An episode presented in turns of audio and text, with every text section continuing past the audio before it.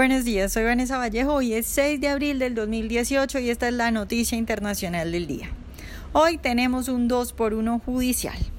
Por un lado, ayer la justicia alemana ordenó la libertad condicional para el expresidente de Cataluña, Carles Puigdemont quien recordemos fue detenido hace unos días en Alemania tras una orden de arresto emitida por España que acusa a los líderes del independentismo catalán de rebelión y malversación de fondos por la organización del referendo independentista. La justicia alemana pues ha dicho que la extradición de Puigdemont a España no puede hacerse bajo la acusación de rebelión porque el delito de rebelión presentado por la justicia española en la orden de arresto no es equiparable en el derecho alemán. Sin embargo, pues han dicho que podrían continuar los procedimientos para decidir si el líder independentista debe ser extraditado por cargos de corrupción, que por ahí tal vez la cosa sí puede ser y que por ahí tal vez sí lo puedan mandar a España.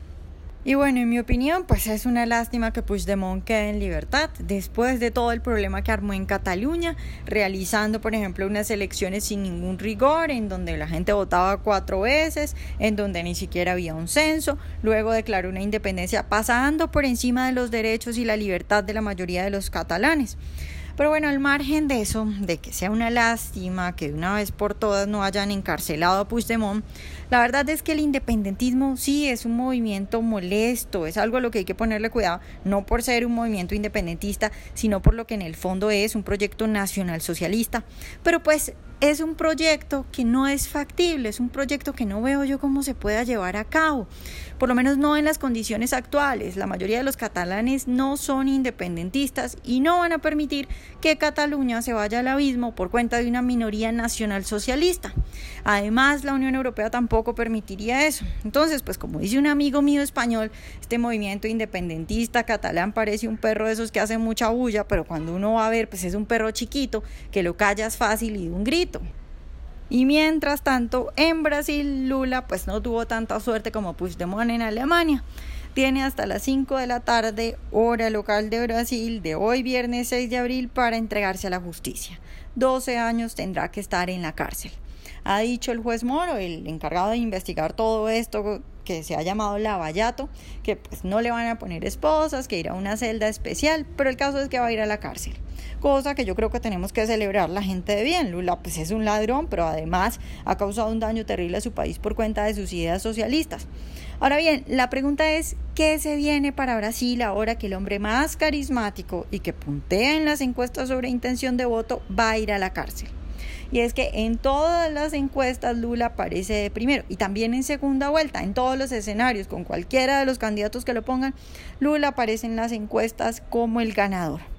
Lo más probable es que Jair Bolsonaro, que es el polémico candidato de derecha, compita en una segunda vuelta con la ambientalista y exministra Marina Silva, que es la mujer que aparece en el tercer puesto en las encuestas que hasta ahora se han hecho sobre intención de voto para presidenciales en Brasil.